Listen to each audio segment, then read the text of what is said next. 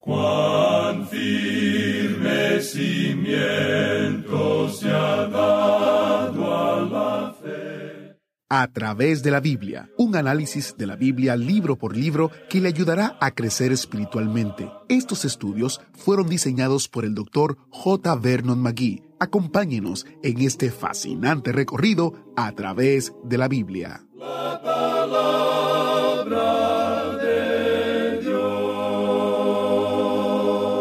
Hay personas que hablan de una manera muy espiritual, entre comillas. Pero ¿eso significa que verdaderamente son espirituales? ¿O es posible que usen su forma de hablar como una distracción de cómo realmente son? Este es un tema en el programa de hoy. Bienvenidos a, a través de la Biblia, el programa donde conocemos a Dios en su palabra. Soy su anfitrión, Heiel Ortiz. Terminamos esta semana en el capítulo 6 del libro de Nehemías y hoy vamos a ver que el trabajo en los muros de Jerusalén está terminado, pero al mismo tiempo hay ciertas maquinaciones entre los adversarios de Nehemías. Antes de que nuestro maestro Samuel Montoya venga al micrófono con la enseñanza de hoy, quiero recordarle que si usted pierde alguna vez un programa o parte de un programa o desea volver a escuchar el programa entero una vez más, hay varias opciones para escuchar. La primera es en nuestra aplicación. Usted puede descargarla, es gratuita. También en Spotify, en Apple Podcast, en Google Podcast. Para más información visite a través de la Biblia barra escuchar o comuníquese con nosotros a la dirección que daremos al final del programa. Muchas personas escuchan el programa en la radio y luego lo comparten en las redes sociales o por WhatsApp. Cada vez que el programa se comparte, se extiende el alcance del ministerio y nosotros recibimos mensajes como este de un oyente en Chile. Él nos escribe, Hola hermanos de a través de la Biblia. Ya hace por lo menos 15 años que conocí al Señor y desde ese tiempo comencé a escuchar su programa. Cada vez que puedo, lo recomiendo a mis amigos y familia y todos hemos sido bendecidos con sus enseñanzas y estudios. Doy gracias a Dios por su ministerio desde Osorno, Chile. Muchas gracias hermano y gracias por compartir el programa. Compartir el programa extiende el ministerio en audio. También usted comparte los muchos recursos que están disponibles gratuitamente en nuestro sitio web. Cada mes, en a través de la Biblia.org tenemos un recurso destacado que compartimos, que son publicaciones relacionadas con el estudio actual. Por ejemplo, este mes le ofrecemos el comentario de Primera y Segunda de Corintios y Gálatas como una descarga gratuita. En una semana empieza nuestro estudio de Segunda de Corintios y el librito El Evangelio en las puertas de Jerusalén, escrito por el doctor Magui, basado en Nehemías capítulo 3, que nos lleva alrededor de las diez puertas de la ciudad de Jerusalén en los días de Nehemías y aplica el significado a cada una de nuestras vidas. Estos recursos están disponibles de manera gratuita gracias a las generosas ofrendas de los oyentes del programa que nos permiten continuar.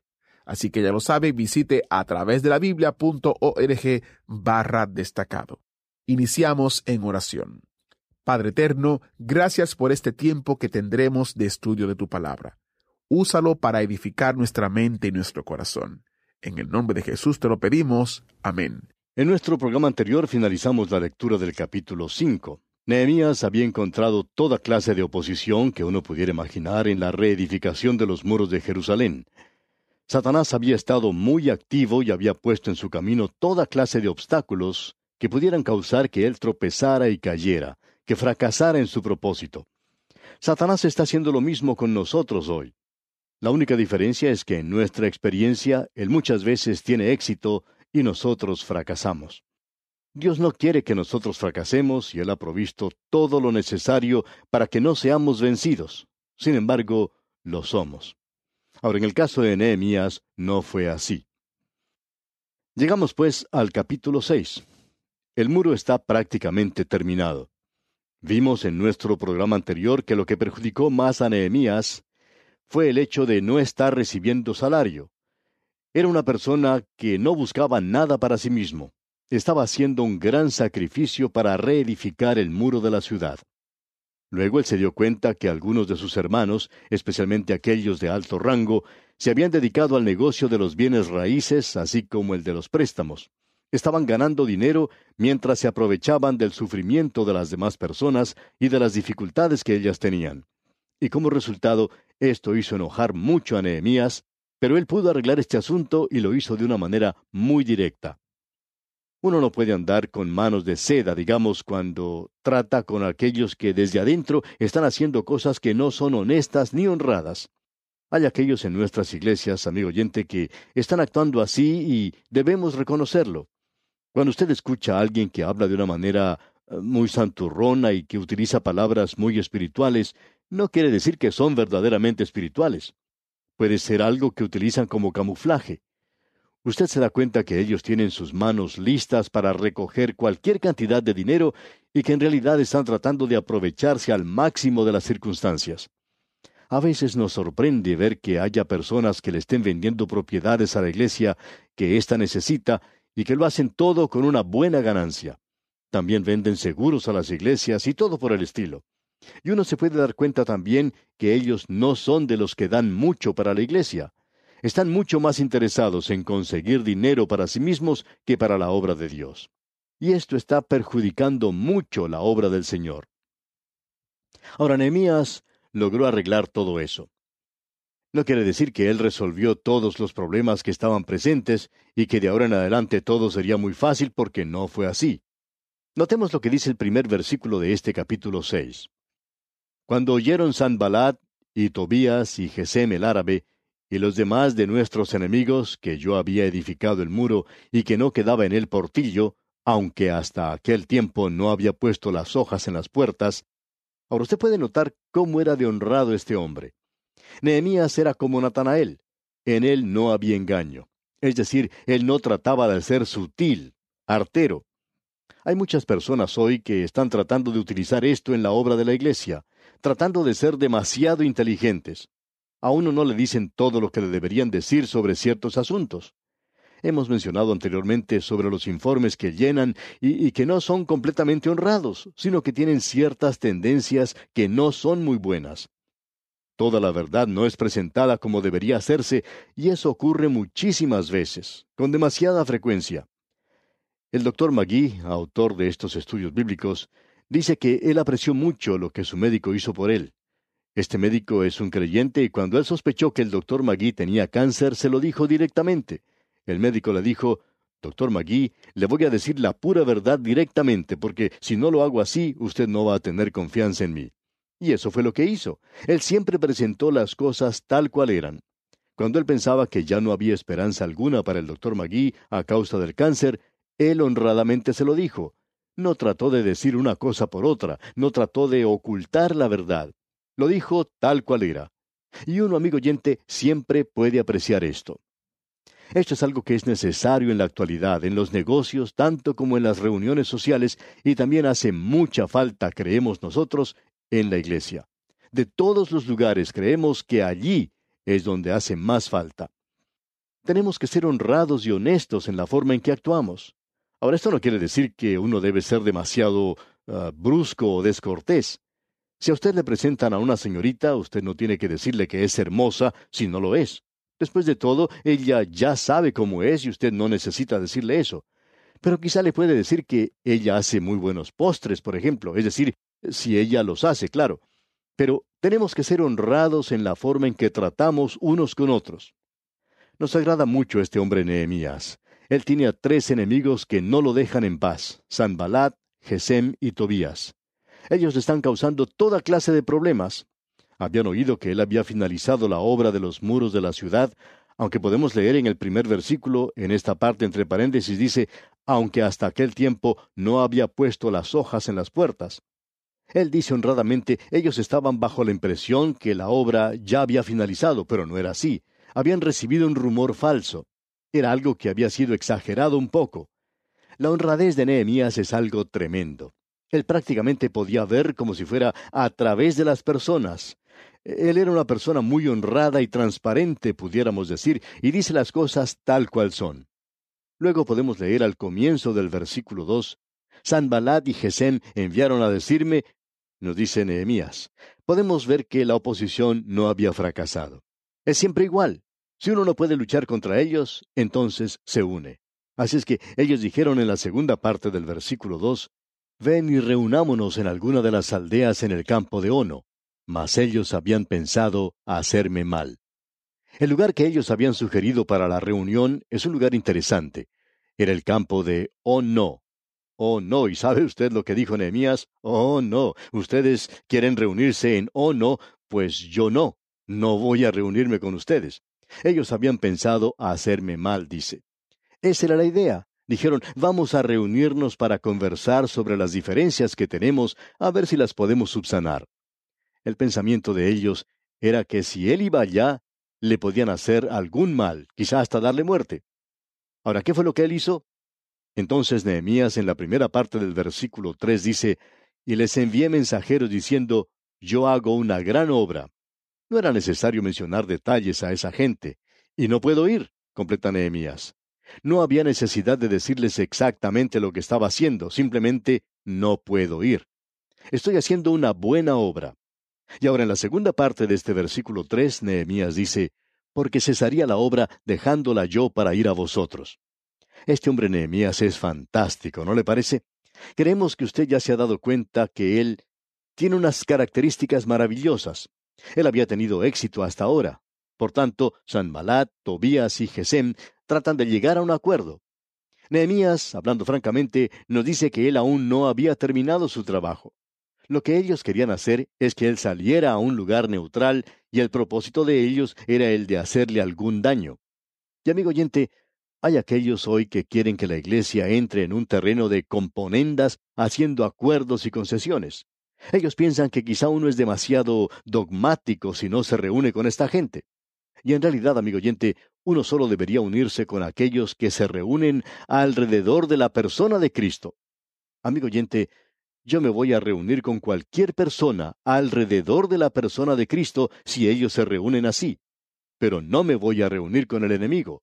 No creemos que podamos ganar a nuestros enemigos reuniéndonos de esa manera. Eso es lo que yo creo. Ahora, cuando nos reunamos en la presencia de Cristo, ellos van a estar allí también y van a tener que estar de acuerdo con nosotros en ese día, y vamos a estar perfectamente de acuerdo. Por supuesto, ellos van a ser cambiados. ¿Y sabe algo más? Yo también tendré que ser cambiado un poco. Y espero que todos seremos cambiados o haremos cambios en algunas cosas que son relativas en la actualidad.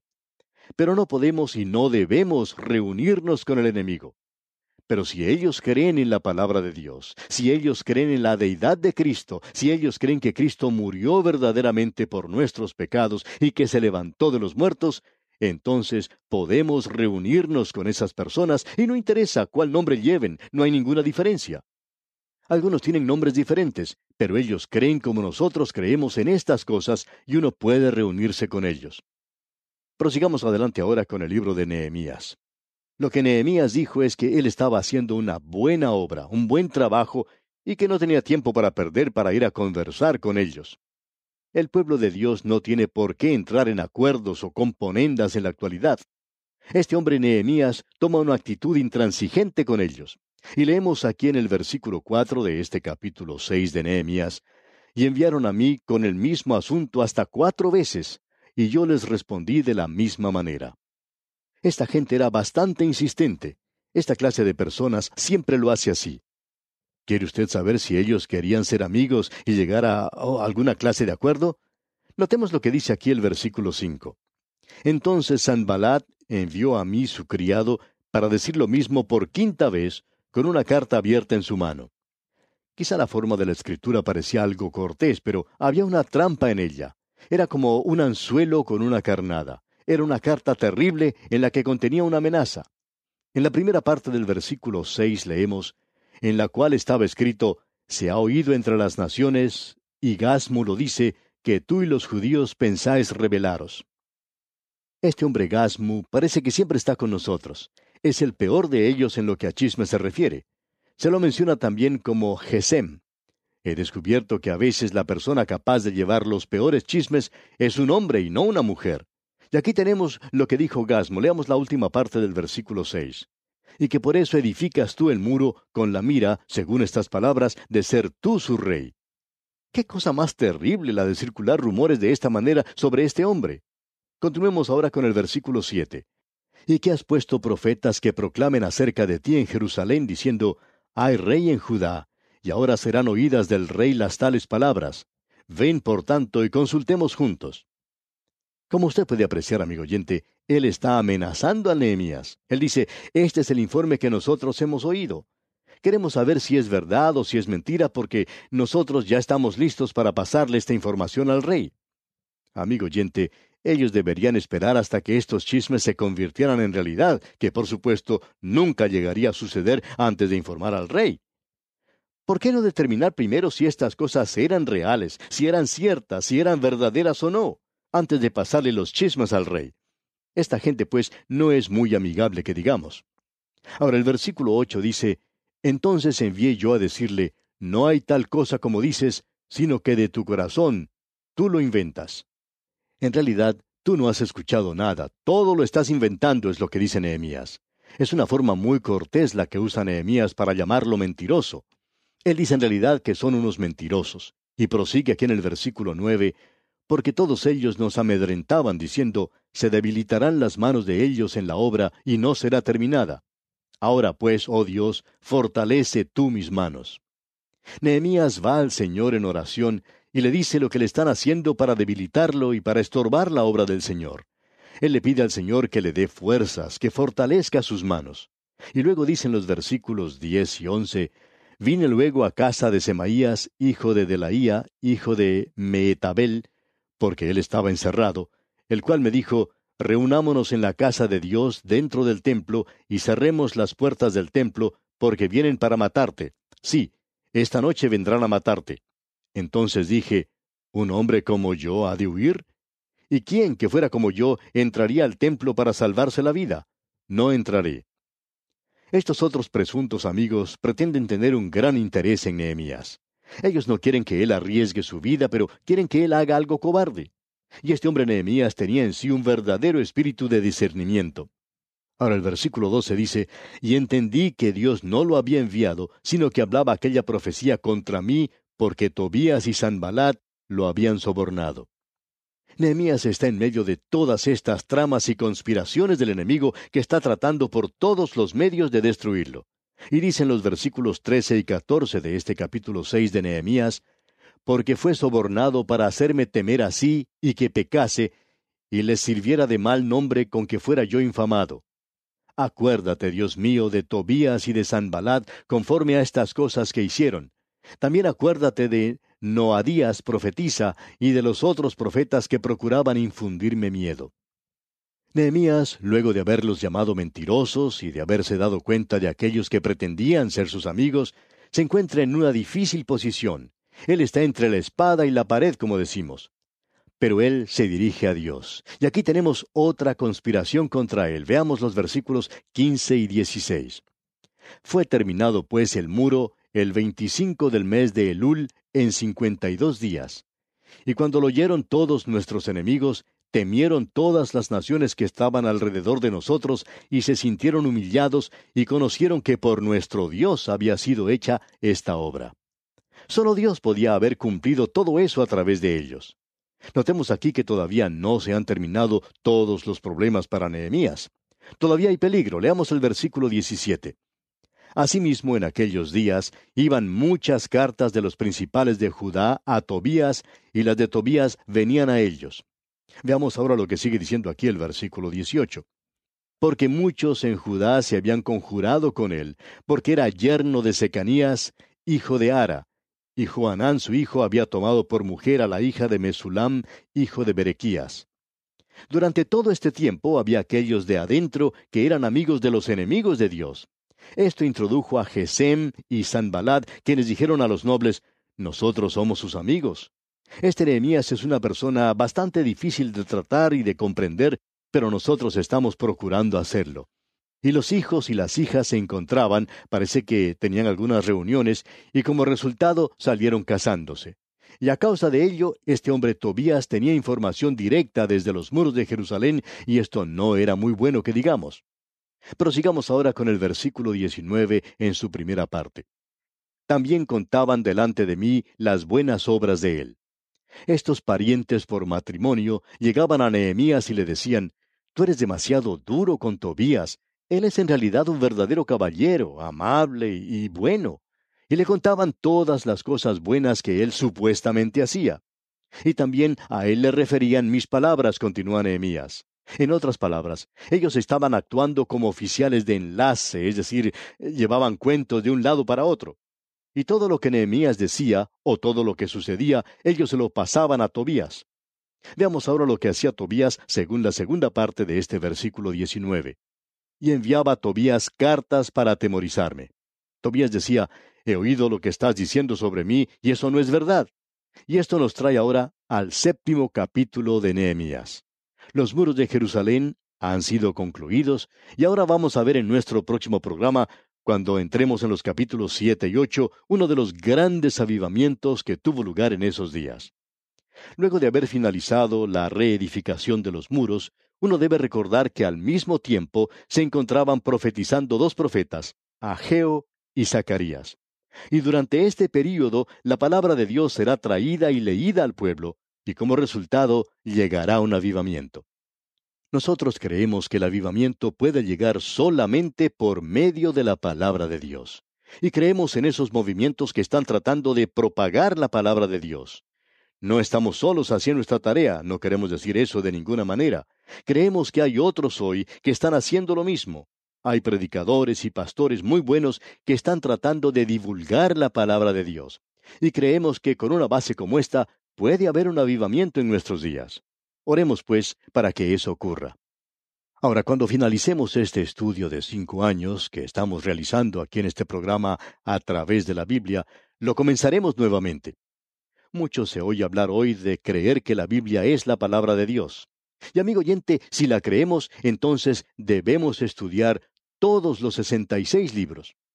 Ahora, al entrar al capítulo siete, como decíamos, encontramos una genealogía, Posiblemente no parezca algo interesante, pero creemos que es tan inspirado como lo es Juan 3:16. Y no decimos que es tan importante porque no creemos que lo sea, por lo menos para nosotros, pero es de suma importancia para Dios. Y al entrar en este capítulo 7, veremos que los muros de Jerusalén han sido reedificados. Vamos a ver que ellos comienzan a proteger la ciudad. El templo ha sido reedificado y gran número de los hogares también. Dentro de los muros todavía se está limpiando los escombros que allá había, pero ahora es necesario proteger la ciudad porque el enemigo que había tratado de estorbar, de molestar la tarea de la reedificación de los muros, todavía es el enemigo y puede tratar de entrar dentro de los muros y destruir la ciudad. Así que esto es lo que nos espera en nuestro recorrido por el capítulo 7 de Nehemías. Le invitamos a estar con nosotros y a acompañarnos en ese recorrido.